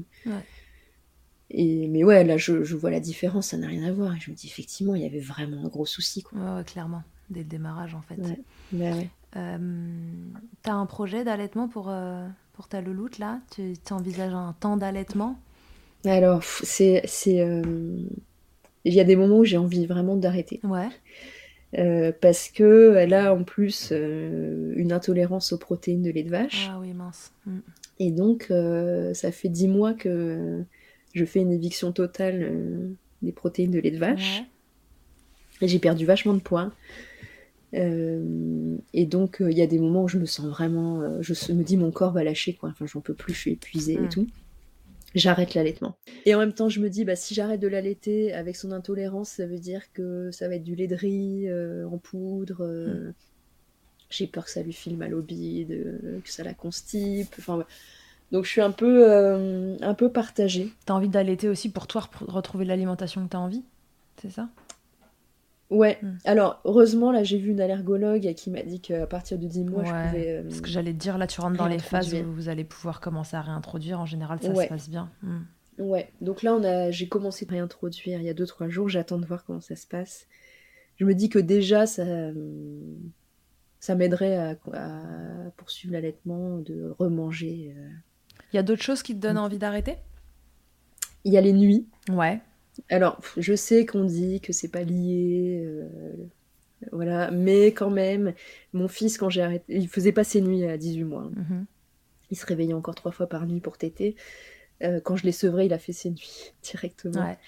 Euh, donc je sais pas si ça se passera comme ça pour ma fille ou pas, mais c'est vrai que là, je me dis si je pouvais avoir une nuit complète. Je... Tu dis pas non. Ah ouais, ouais, ouais. Normal. Donc ça, c'est vrai que après, je sais que c'est pas garanti. Donc si j'arrête, non, c'est pas euh, garanti. Ça... On va pas te faire miroiter un truc euh, peut-être faux. On va pas se mentir. Il y a des femmes qui disent que ça aura aidé, et puis il y en a aussi qui te diront euh, que bah, ça n'a rien changé et que du coup elles ont regretté d'avoir arrêté. Donc, ouais, on sait pas. Bah ouais. Et puis c'est vrai que le sein c'est assez magique pour la. Elle se rendort direct. Voilà.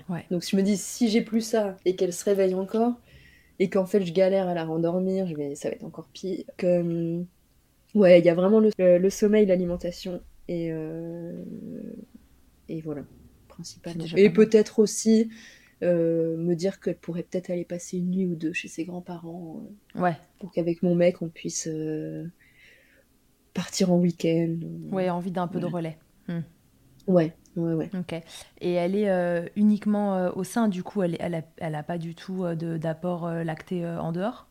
Bah non. Comme, bah non, comme elle est intolérante. alors, non, du coup, juste lui donne des yaourts au lait de riz, mais. ouais. Je, je, pense que c'est. Bon, je pense pas que ça ait des. Ça, ça fasse des apports particuliers. Bah, ceux qui sont câblés pour les bébés, il me semble, bon, ce sera pas du lait maternel, mais enfin en termes de d'apport, ils sont câblés comme pour être comme des yaourts au lait de vache, enfin tu vois. Ouais, je pense. S'ils sont validés pour son âge, c'est bon. Oui, oui, c'est des trucs de baby, baby bio. maintenant, il y a des trucs qui sont quand même assez c'est performant pour ces bébés euh, qui, ont, qui ont des intolérances aux protéines de lait de vache.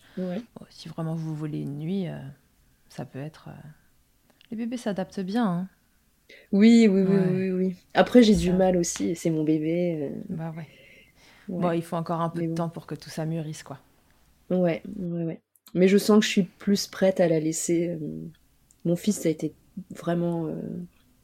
On était très, très fusionnel mm. avec ma fille on est, on est enfin c'est ma fille, je l'aime de tout mon cœur et tout, mais elle a aussi un caractère qui fait que je serais plus à l'aise de la laisser un peu plus tôt que.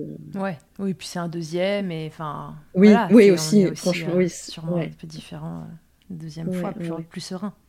Ouais, exactement. Ouais, exactement. Ok. Après, si, il y, a une dernière raison aussi, ah. qui, bah, qui est un peu le sujet, euh, voilà. C'est qu'en termes de suivi ah.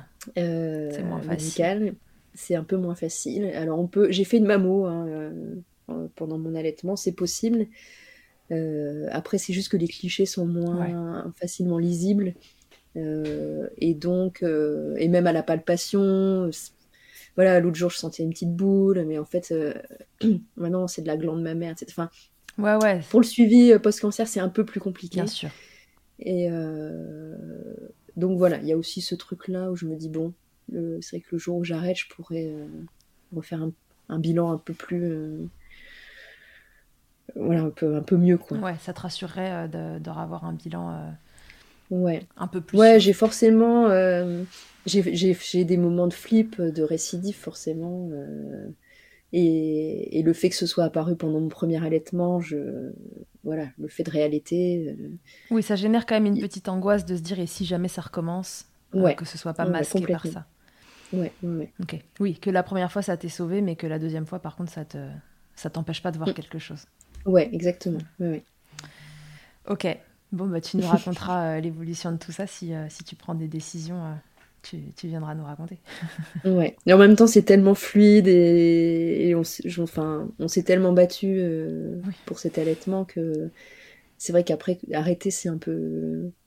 Tu dis, merde, tout ce que j'ai tout ce que j'ai mis en place j'ai envie de le rentabiliser, entre guillemets, maintenant que ça roule. Bon, là, c'est ambivalent. Hein. Ouais, c'est complètement. si on faisait une fiche avec des plus et des moins, il y en aurait des Ouais, il y aurait. Exactement. Pas trop... Il est urgent de ne rien faire. ouais. Mais je pense que de toute façon, tout arrêt euh, d'allaitement, c'est hmm, toujours un peu. Euh, pour toute femme, c'est. Euh... C'est un petit deuil. Bien euh, sûr. Ouais. Complètement. Enfin, sauf quand vraiment ça se passe super mal et que c'est horrible et que c'est. Enfin... Même comme ça, parfois c'est difficile. Mais oui, oui, parce qu'on a rêvé un truc. Bien sûr. Hmm. Ça peut soulager, mais pour autant euh, laisser des regrets. Enfin, c'est très étrange. De la culpabilité. Parfois aussi. Ouais, mal placé, mais culpabilité quand même. Ouais, bah ouais. Bon, bah écoute, tu laisses, euh, tu laisses courir et puis tu vas, ça, ça, va se dessiner un oui. moment. Oui, c'est ce que je me dis. La décision viendra peut-être. Euh, d'elle-même naturellement. Au niveau. c'est euh, peut-être elle, c'est peut-être ma fille qui décidera. Oui, peut-être qu'à un moment, ce sera elle qui décidera, ouais, tout à fait. Parce que sinon, on n'y arrive pas, à un moment, c'est eux qui, qui, prennent le relais. Exactement. Euh, au niveau boulot, du coup, tu as toujours réussi à t'organiser pour pouvoir travailler et allaiter en même temps. J'imagine que tu n'as pas eu euh, d'organisation ouais, j'ai à mettre en place. Je travaille de chez moi. Ouais. Donc forcément, c'est plus facile. facile ouais. Je me fais mon rythme, etc. Euh, pour mon fils, à l'époque, je bossais un peu plus sur des shootings en extérieur. Euh, donc soit c'était sur des durées assez courtes, donc euh, je, voilà, je me débrouillais. Et sur des shootings de journée, je me souviens, j'allais des fois tirer mon lait dans les toilettes en speed, et, je le, et puis je voulais pas me trimballer de glacière, etc. Donc je le jetais. Ouais, tu te soulageais. Les fois où tu as dû ouais, organiser des choses, tu te soulageais, et puis en rentrant, tu, tu donnais à t'aider. Hmm. Ouais, exactement. Et après, mon fils est allé chez la nounou, ma fille un petit peu aussi, mais euh, elle y va plus là. Mais euh, euh, quand ils étaient gardés, je tirais mon lait la journée pour, pour qu'ils aient mon lait chez la nounou. Oui, d'accord. Qu'ils buvaient du coup au biberon ensuite, chacun. alors, mon fils, j'étais. C'est marrant, on a, on a évolué. Ma fille au biberon. Parce que pareil, lâcher prise, c'est le deuxième, je me fais confiance et tout. Mon fils, j'étais hyper flippée par tout ce que j'avais lu sur les confusions, etc., mmh. etc. Donc, euh, j'avais acheté une tasse 360. Euh, enfin, voilà, on avait essayé plein de trucs. Euh. Mais bon, comme il avait de toute façon son trouble, il prenait pas beaucoup. Oui, dans tous les cas, tasse 360, soft cup ou tout ce que tu veux, il mangeait pas énormément. Non, non, non. Ok. Ma fille, j'ai vraiment, euh, je lui file une tétine au début. Enfin, vraiment, je me suis dit, allez, euh, je veux que ce soit simple. Ouais. Je, je veux plus. Euh, mon fils, j'étais vraiment, je pense que très très influencée par tout ce que j'avais vu sur les réseaux sociaux, mais trop. Oui, d'autant qu'à cette période-là, c'était vraiment le, ça circulait beaucoup beaucoup. Hein ce, type d'information. Ouais. ouais, donc euh, ouais, vraiment pas de tétine, pas de biberon. Euh, j'ai été euh, aux couches lavables. Enfin, j'étais vraiment dans un truc un peu pas extrême. Après, chacun fait comme il veut, mais qui, qui moi était trop. Enfin, c'était trop. En fait, trop, trop de pression. Ouais. et là, je me suis un peu détachée de de tout ça. J'ai arrêté de suivre les comptes qui étaient trop culpabilisants. Mmh. Euh, et, je me fais beaucoup plus confiance aussi parce que c'est ma deuxième. Et donc voilà, j'ai. Donc elle met des couches avec plein de merde dedans. Exactement. non, non, mais voilà. elle a cinq tétines dans son lit de cinq formes différentes. Alors elle, elle, a, elle, a, pris la tétine au début, puis après très rapidement elle n'en a plus voulu. Elle a trouvé son pouce en fait. Ah bah, bah bravo. donc euh, voilà, donc elle suce son pouce, mais c'est très bien parce que ça la calme. Et puis ça, ça se retrouve très facilement. Et voilà, exactement. Euh, les couches, euh, j'avais gardé mes couches lavables en me disant au cas où et tout. Et puis en fait, je me suis dit, c'est trop, c'est, c'est quand même du boulot en plus et ah tout. Et ouais. Donc euh, voilà, donc elle a des couches de supermarché. et qui font très bien l'affaire. Et qui font très bien l'affaire, ouais. J'ai vraiment lâché prise sur tout ça. De toute façon, avec deux aussi, t'as pas la même dispo. C'est clair. L'important, c'est de s'écouter, de faire ce qui est juste pour toi. Le reste, exact, exactement. Ok. Euh, Juliette, est-ce que tu aurais un conseil que tu aimerais donner aux mamans euh, qui euh, nous écoutent, qui peut-être sont enceintes et vont allaiter ou qui allaitent Ce serait quoi ton meilleur conseil? Bah, de, de se faire confiance. C'est un, peu, un peu bateau, mais vraiment de, de s'écouter.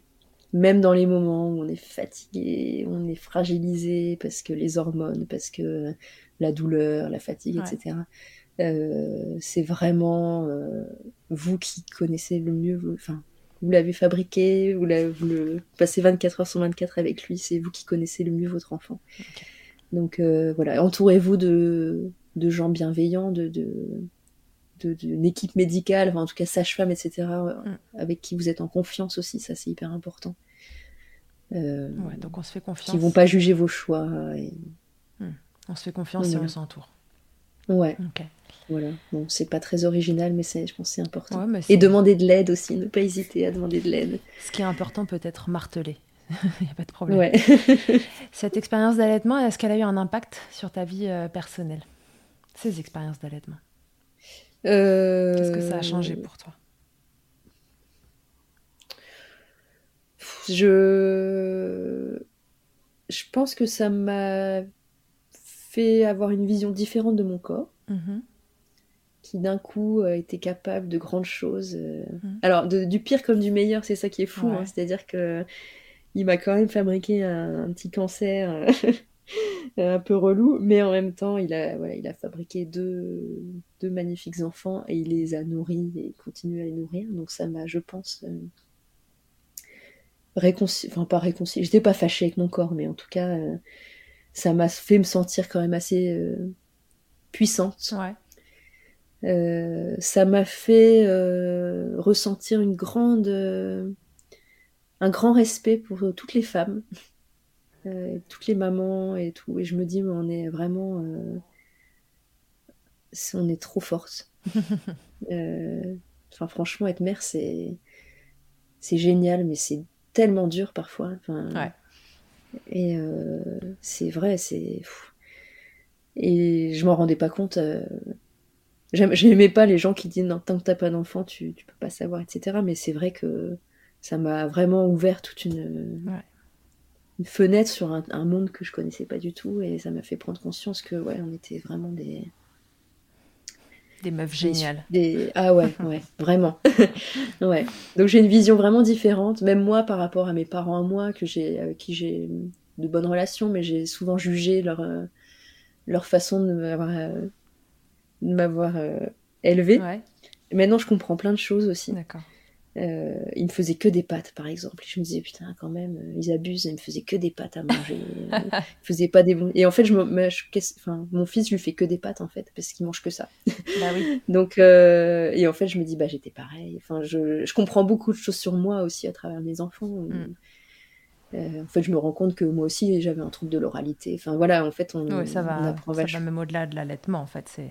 Ouais, c'est le fait d'être mère, globalement. Euh, Okay. L'allaitement, ça en fait partie, mais ouais, j'ai... ça m'a fait énormément enfin, comprendre énormément de choses et, et beaucoup grandir. Ouais. Ok. Et allaiter, ouais, bah, c'est, c'est la cerise sur le gâteau. C'est, euh... ça, moi, ça a été ma façon à moi de me sentir maman, vraiment. Ok. Voilà. euh, avant qu'on se quitte, j'aimerais que tu répondes pour moi à l'interview Fast Milk. L'interview Fast Milk, c'est une interview à laquelle je te poser, dans laquelle je te pose quatre questions auxquelles il faut répondre euh, fast. ok, voilà. Ta tétée la plus insolite, Juliette? Oh là là, euh... euh... j'en sais rien. Il y en a eu plein dans des cabines d'essayage, ouais. euh, dans des toilettes. Euh, okay. Il y en a eu plein, ouais. Parfait. Le truc le plus glamour qu'il t'ait été donné de vivre durant ton allaitement? Ça peut être ironique ah. ou non? Oh là là, euh... ah bah je dirais que c'est avec le lait qui coule par la, ouais. la cicatrice, c'était méga glamour, ouais. C'était ouais, méga pas méga glamour, ouais. ouais, mais sinon, ouais, les, les, fuites de lait, euh, quand tu parles aux gens et que tu te retrouves euh, trempé. trempé, ouais, classique. Ta position préférée dans le Kama Sutra de l'allaitement? Alors, euh, avec mon fils, c'était la, le B, la BN, mm -hmm. là, le Biological Nurturing, ça c'était vraiment sa position, et ma fille, c'est la Madone, elle veut téter que comme ça. Ouais. Il est vraiment, euh, ouais. Et toujours du même côté, du coup, donc elle est toujours bah, dans la du même coup, position. euh, euh... Bah, forcément, bah, parce ouais. que, ouais, comme j'ai qu'un sein, ouais, toujours du même côté. Okay. J'ai mal au bras. T'as le bras gauche. j'ai le bras gauche, ouais. Et si en un mot, tu pouvais me résumer euh, tes allaitements, Juliette, ce serait quoi? Et là, tu peux me donner un mot pour chaque allaitement. Qu'est-ce que tu en retiendrais comme mot? Fusion. Pour les, ouais, je dirais fusion, complicité. Ouais, un mot pour les deux. Ouais, ouais. Okay fusion avec mon fils et complicité avec ma fille. Allez, voilà. Parfait. Merci Juliette d'avoir répondu Merci à toutes à toi. mes questions. Merci beaucoup. Euh, de nous avoir raconté euh, ton histoire. Et puis euh, voilà, je pense que ça, ça pourra aider d'autres mamans. Donc, euh, donc, voilà, merci beaucoup de l'avoir partagé.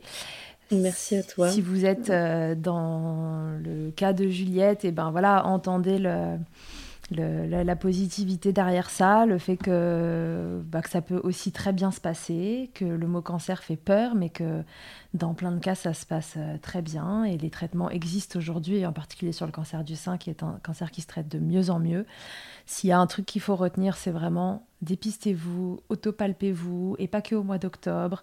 Autopalpez-vous mmh. toute l'année, quelques jours après vos règles, venez sentir est-ce qu'il y a quelque chose d'asymétrique, est-ce qu'il y a une raideur, est-ce qu'il y a un écoulement, est-ce que voilà, il y, a, il y a différents signes à, à, à trouver. Euh, et, euh, et si vous avez un doute, allez vous rassurer, d'accord? Allez vous rassurer parce que le stress ne, ne, fait rien de bon dans le corps, donc euh, autant, autant aller se l'enlever en allant consulter. Merci beaucoup Juliette d'avoir raconté Merci ton histoire. Beaucoup. Je te dis Merci à très à bientôt. À bientôt. À tous et à toutes, à très bientôt dans Milkshaker. Merci d'avoir écouté cet épisode. S'il t'a plu, je te rappelle que tu peux t'abonner, noter sur ta plateforme d'écoute préférée et faire voyager ce podcast pour que l'information circule au maximum. Et si toi aussi ton histoire vaut le coup d'être entendue, que tu as envie de réagir à l'un des thèmes abordés dans le podcast avec ton expérience, tu as la possibilité de me laisser un vocal de maximum 5 minutes pour me raconter ton histoire ou un épisode marquant de ton allaitement. C'est très simple, tu te rends sur mon site internet milchecker.fr, tu cliques sur le lien qui s'affiche pour témoigner et peut-être que tu t'entendras bientôt dans un épisode. Toujours sur milchecker.fr, tu retrouveras tous les épisodes enregistrés depuis 2020. Ils sont là pour t'apporter toujours plus d'informations et de transmissions autour de l'allaitement maternel. Enfin, si tu me cherches en tant qu'ostéopathe, pour toi ou pour ton bébé, tu peux me retrouver à Suresnes, dans les Hauts-de-Seine, au centre IG4U que j'ai créé en 2020. Tu y trouveras aussi une équipe de thérapeutes spécialisés dans la prise en charge de la femme et de l'enfant. Pour plus d'infos, rendez-vous sur le site ig4u.com, ig ça s'écrit Y-G-Y, et sur Doctolib pour la prise de rendez-vous. On se quitte en musique avec Emma et son titre Blinded, écrit et composé en collaboration avec Nemen. Je te dis à très vite pour un nouvel épisode, d'ici là, à tous, n'oubliez pas, prenez soin de vous, checkez autant que vous le voudrez et bousculons ensemble les idées reçues sur l'allaitement maternel.